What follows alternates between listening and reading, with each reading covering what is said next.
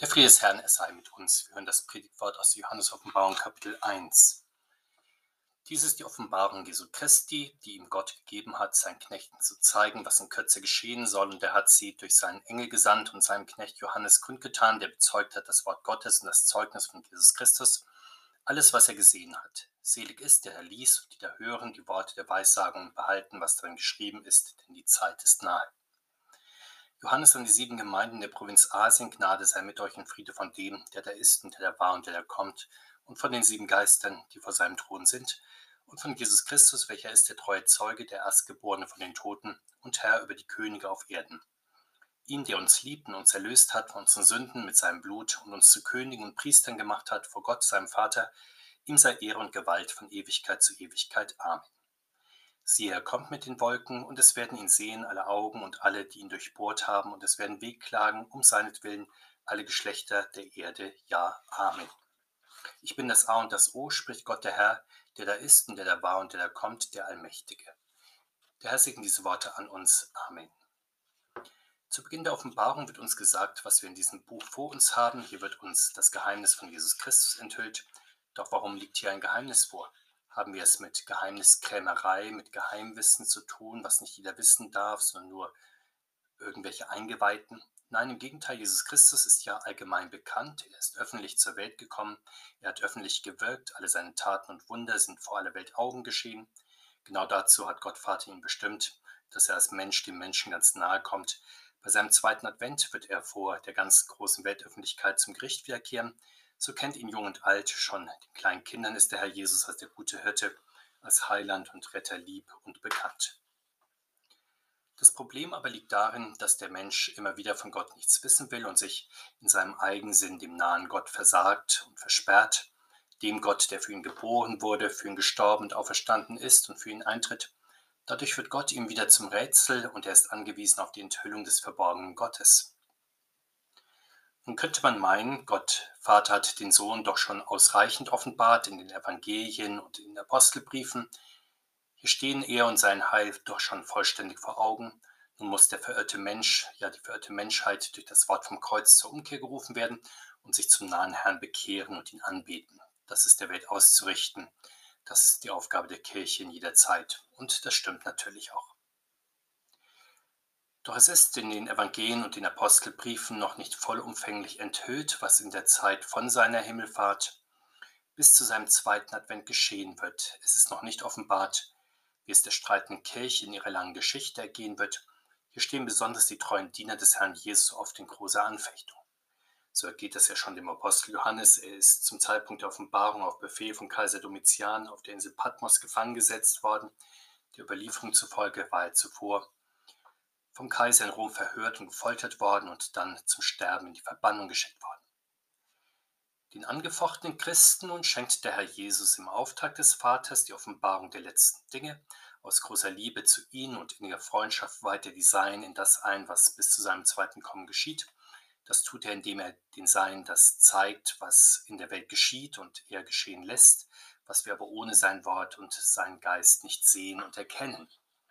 Der Herr zeigt uns also das verborgene Drehbuch der Weltgeschichte, nun nicht die Weltgeschichte an sich, die schreiben andere in monumentaler Weise, indem sie die Fakten setzen und dann auch für die gewünschte Deutung und die Fixierung für die Nachwelt sorgen. Die Offenbarung ist hier sehr viel einfacher. Sie legt das Wirken und den Sieg des Herrn inmitten dieser von Menschen gemachten und geschriebenen Weltgeschichte dar. Die Offenbarung ist auch nicht nur geschriebene Kirchengeschichte, wie wir sie kennen. Diese beschreibt bekanntlich den Lauf der Kirche unter der Leitung des Heiligen Geistes durch die Länder und Erdteile zu bestimmten Zeiten. So kennen wir das schon von der Apostelgeschichte, aber auch von späteren Kirchengeschichtsbüchern. Doch die Offenbarung beschreibt uns ja nicht nur bestimmte historische Epochen, sondern die gesamte Geschichte Gottes mit der Welt bis zum zweiten Kommen des Herrn, Daher ist sie ein Stück übergeschichtlich. Sie zeigt das geheime Drehbuch und Ziel Gottes in aller Geschichte bzw. jenseits aller menschlichen Handlungen und Pläne auf. Nun erfahren wir weiter, dass Jesus Christus die Offenbarung Johannes durch seinen Engel geschickt hat. Überhaupt werden die Engel in der Johannes-Offenbarung betont. Das ist aber nicht, wie mancher urteilt, eine unbiblische Engellehre, die den Schwerpunkt von Jesus Christus weg auf die Engel verschiebt.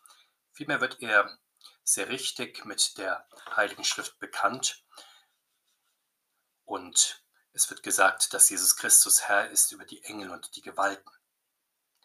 Die Engel bezeugen und begleiten den Herrn Jesus schon an wichtigen Stationen seines Erdenlebens, bei seiner Empfängnis, Geburt, bei seinem Sieg über den Versucher, Gethsemane, Auferstehung und Himmelfahrt. So ist es dann auch in der weiteren Geschichte der Kirche. Der Herr Jesus ist ja der Herr Zebaoth, der Herr der Heerscharen. Zu ihm gehört schon im Alten Testament, dass er durch seine Boten, durch die Engel wirkt. Die Engel drängen sich aber nun nicht zwischen den Herrn Jesus und die glaubenden Christen. Der Herr spricht direkt durch sein Wort und seinen Geist zu den Glaubenden. Dennoch bleibt es dabei, dass er durch sein Engelheer die Welt regiert, die Menschen beschützt, lenkt und leitet. So ist die Rede von den lieben Engeln nicht nur Rest aus der jüdischen Apokalyptik oder der Volksfrömmigkeit geschuldet, sondern die Engel unterstreichen die Weltregierung und Welterhaltung durch Jesus Christus und damit sein Königtum über alle Welt. Insofern gehören die Engel wesentlich zum Glauben an das Königtum des Herrn Jesus dazu. Der Jesus macht seine Offenbarung nun durch seinen Engel, seinem Diener Johannes, bekannt. Der Apostel Johannes ist Diener des Herrn, nicht nur in einem allgemeinen Sinn, wie alle Christen dem Herrn dienen sollen. Er ist es natürlich auch in einem besonderen Sinn als Apostel, der mit dem Herrn unterwegs war, ja, der der Jünger war, den der Herr in besonderer Weise lieb hatte, der beim heiligen Mahl in seiner Brust lag und von dem der Herr sagte, dass er bleiben würde, bis er kommt. Ihn hat der Herr schon vor seiner Himmelfahrt zum Zeugen bestimmt und nun kommt der Herr wie verheißen zu seinem treuen Zeugen und beschenkt ihn mit seiner Offenbarung, in diesem Fall mit einer prophetischen Offenbarung. Manchmal wird zwischen Aposteln und Propheten eine Hierarchie hergestellt, als sei in der Kirche das Apostelamt das übergeordnete Amt, das Prophetenamt dagegen das untergeordnete. Doch wir sehen, dass der Apostel Johannes ohne Probleme beide Ämter in seiner Person vereint. Im Evangelium und in den Briefen bezeugt er als Augenzeuge den Herrn in seinem ersten Kommen. In der Johannes-Offenbarung sieht er in prophetischer Weise seinem zweiten Kommen entgegen. Auch der Apostel Paulus scheidet nicht künstlich, was sachlich zusammengehört. Er weiß, dass die Christen in der Kirche erbaut werden auf den Grund, den die Apostel und Propheten auf dem Fundament legen, das Jesus Christus ist und dass sie dem Eckstein entgegenstreben, der wieder der Herr Christus ist. Sehen wir noch einmal auf die besondere Person des Christusdieners und Christuszeugen. Es ist für uns und unseren Glauben wesentlich, dass es diese besonderen Verhältnisse zwischen dem Herrn Jesus und seinen auserwählten Werkzeugen gibt, zwischen dem Herrn und Johannes oder Paulus, denn ihre besondere Beziehung zum Herrn verbirgt uns ja nicht nur die Glaubwürdigkeit ihrer Botschaft, sie zeigt uns auch, dass es darauf ankommt, dass auch wir nicht nur allgemein an den dreieinigen Gott glauben, sondern ganz persönlich uns an den persönlich zugesprochenen Worten des Herrn Jesus festhalten, so wie es die Propheten und Apostel auch taten. Deshalb preist der Herr Jesus die selig, die die prophetischen Worte der Offenbarung lesen, hören und behalten. Hiermit wird uns gesagt, für wen der Herr die Offenbarung bestimmt. Er gibt sie für den gottesdienstlichen Gebrauch der Gemeinde. Das ist wohl zu beachten, weil mancher bekanntlich meint, dass die Offenbarung nur Geheimlehre für bestimmte eingeweihte oder interessierte Kreise wäre, also in der Gemeinde vielleicht nur vom fortgeschrittenen Bibelkreis zu behandeln sei oder vom schriftkundigen Theologieprofessor. Nein, sie soll öffentlich in der Gemeinde vorgelesen und erklärt werden und durch das Hören und Verstehen dann auch behalten werden. Die Offenbarung ist mit Bedacht insgesamt relativ kurz gefasst, sodass sie in einigermaßen kurzer Zeit insgesamt auch vorgelesen werden kann oder auch gut in kurze Lese- und Erklärabschnitte aufgeteilt werden kann. Das Vorgelesen und ausgelegt bekommen war nicht alleine damals für eine breite Masse an nicht lesekundigen und wenig geschulten Menschen die einzige Möglichkeit, das Wort des Herrn zu hören und zu lernen. Es ist ja bis heute die Form, in der wir uns in der Kirche in das Wort Gottes hinein vertiefen. Es beschäftigt sich nicht in der Hauptsache jeder selbst im stillen Kämmerlein mit dem Wort Gottes und macht sich dann seinen Reim darauf, sondern wir hören und lernen das Wort Gottes gemeinschaftlich in der Gemeinde. Genauer noch, wir hören und lernen es gemeinsam in der Glaubens- und Bekenntnisgemeinschaft unserer Konfessionskirche und dann auch innerhalb der weltweiten Christenheit. Allerdings das Behalten der Worte des Herrn ist nicht nur ein, ein mechanisches Lernen und ein theoretisches Verstehen oder eine meditative Konzentrationsübung oder ein Training in Bibelkunde. Beim Behalten des Wortes geht es auch um die Abwehr falscher Lehre und gottlosen Lebens. Der Herr begründet noch die besondere Dringlichkeit des Hörens und Behaltens. Er weist darauf hin, dass die Zeit herangerückt ist, dass sie nahe ist und damit ist die Heiß- und Gnadenzeit gemeint, die jetzt da ist, also die Entscheidungsstunde, wenn wir das Wort des Herrn an uns hören und merken, dass wir persönlich gemeint und zur Entscheidung für sein Heil gerufen sind. Dann schenkt er uns und seiner ganzen Gemeinde eine Gottesstunde, einen Termin mit sich selbst, in dem sein Reich in unserer Mitte und bei uns persönlich anbricht, diese heilsame Gotteszeit. Sie taucht plötzlich gleichsam blitzartig auf, so wie zu Pfingsten plötzlich das Brausen am Himmel ist oder der Apostel Paulus vor Damaskus plötzlich vom strahlenden Licht des Herrn Jesus umleuchtet wird. Nun erfahren wir an wen der Apostel die Offenbarung schickt. Es handelt sich dabei ja nicht um ein Buch, das für das allgemeine interessierte Publikum bestimmt ist oder das sich an die geneigte Wissenschaftsgemeinde wendet oder das einfach für die Bibliothek geschrieben ist, für das Archiv. Es ist auch nicht allgemein für den gottesdienstlichen Gebrauch bestimmt, sondern hat sieben Gemeinden im Westen der heutigen Türkei als bestimmten Adressat. Die zielgenaue Adressierung des Wortes Gottes ist nun keine Nebensächlichkeit, sondern gehört wesentlich zur christlichen Botschaft dazu, weil der Herr Jesus an einen konkreten Ort und zu einer bestimmten Zeit in diese Welt geboren wurde. Deshalb kann die christliche Verkündigung nicht ein zeitloser und kontextloser Allgemeinplatz sein. Ein bestimmter Prediger richtet das Wort Gottes aus an eine bestimmte Gemeinde, an einem bestimmten Ort, zu einer bestimmten Zeit. Deswegen ist es auch heute wesentlich, dass das Wort Gottes bestimmten Gemeinden ihrer bestimmten geistlichen Situation verkündigt wird und auf diese Weise das Wort auch unter uns Fleisch wird und konkrete Gestalt annimmt. Dass es an bestimmten Ortskirchen Ortspfarrer für bestimmte Ortsgemeinden gibt, ist ja nicht ein entbehrliches Überbleibsel analoger und somit rückschrittlicher Zeiten, als es halt noch keinen Fernseh- und Radio- und Internetgottesdienst gegeben hat. Das ist vielmehr für die christliche Gemeinde, die ganz auf dem Evangelium fußt, wesentlich, weil es in ihr heute wie damals ja darum geht, dass der Herr Jesus in unserer Mitte gegenwärtig wird. Und diese vor Ort zum Gottesdienst versammelte Gemeinde, die der Apostel selbst persönlich kennt, weil er sie als Bischof betreut hat, grüßt der Apostel mit dem apostolischen Gruß Gnade und Friede, nicht aus eigener Vollmacht sagt er Gnade und Friede inmitten einer gnadenlosen und friedlosen Zeit zu, sondern von dem, der ist und der war und der kommt, also als beauftragter Bote und in der Vollmacht des Herrn Jesus Christus, der von Ewigkeit zu Ewigkeit ist und der in der Mitte seiner Gemeinde ist, wenn zwei, drei oder mehr in seinem Namen versammelt sind. Wohlgemerkt, wenn sie leiblich versammelt sind, so wie er selbst Fleisch geworden ist und leiblich in der Mitte seiner Gemeinde sein will. Wir merken, dass das ein anderes Verständnis von Gegenwart ist als etwa beim Gott der Philosophen. Dieser wohnt leiblos in den Gedanken und Ideen seiner Anhänger. Die Gegenwart des Herrn Jesus, seine leibliche Gegenwart, ist auch anders als die Gegenwart, die uns die Digitalisierung anbietet, dass also einzelne Menschen an sehr vielen unterschiedlichen Orten durch Digitaltechnik und ihre Endgeräte verbunden werden. Der Jesus verbindet seine Kirche in seinem Leib, indem er Kraft seiner göttlichen Allgegenwart überall gleichzeitig ist, wo die Seinen versammelt sind. Ja, aber wie geht das? fragt der moderne Mensch. Wie ist das technisch möglich? Johannes sagt, das ist nicht menschenmöglich, aber sehr wohl dem möglich, der Kraft seiner Gottheit wahr ist und sein wird und der den Heiligen Geist als Helfer zur Verfügung hat. Der Apostel spricht deshalb von den sieben Geistern, die vor dem Thron des Vaters und des Sohnes sind. Vor dem Thron Gottes warten die Geister Gottes darauf, von ihm ausgesandt zu werden und ihren Botendienst zu erfüllen. Der Heilige Geist ist sozusagen die Digitaltechnik Gottes, allerdings nicht unpersönlich, sondern persönlich. Er ist der Überträger schlechthin, der den Herrn Jesus transportiert und ihn und seine Botschaft zu den Menschen bringt.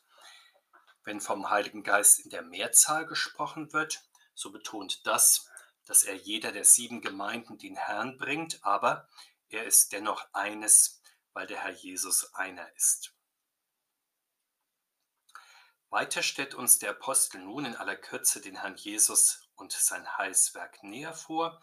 Er ist der, der, treue Blutzeuge, der gehorsam war bis zum Tod, ja bis zum Tod am Kreuz. Seine treue Zeugenschaft wird nicht nur betont, weil es in der Welt immer wieder falsche Zeugen gibt, sondern weil er mit seinem eigenen Blut für die Treue Gottes zu den Menschen eingetreten ist und diese besiegelt hat. Das hat dann zur Folge, dass der Herr die Verderbensmächte Sünde, Tod, Welt und Teufel besiegt hat. Durch sein Opfer ist er der Erstgeborene von den Toten geworden, also der Sieger über den Tod, der die Seinen auch mit in diesen Sieg hineinnimmt. Als Sieger über den Tod ist er auch der Herr der Welt und Herr der Könige auf Erden, diesen Titel hatte bis zu seinem Ostersieg faktisch der Teufel inne. Dieser war seit dem Sündenfall durch eigene Machtanmaßung der Fürst dieser Welt. In der Zeit der Geduld ließ Gott ihn wehren und setzte ihm nur weite Grenzen, doch seit seiner Menschwerdung hat Gott den Kampf um die Seine mit dem Teufel aufgenommen und angefangen, dem Widersacher Seele um Seele zu entreißen und in sein Reich hineinzustellen.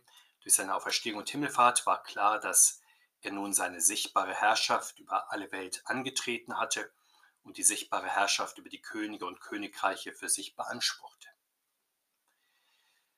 Doch der Widersacher war und ist nach wie vor nicht bereit, die Welt aus seinen Klauen zu entlassen. Deshalb toben die Völker und die Könige der Erde lehnen sich gegen den Herrn und seine Gemeinde auf. Deshalb ist die Kirche in dieser Zeit notwendigerweise streitende und noch nicht triumphierende Kirche, aber am Ende wird der Herr über die Mächte der Welt siegen und alle Feinde unter seine Füße legen.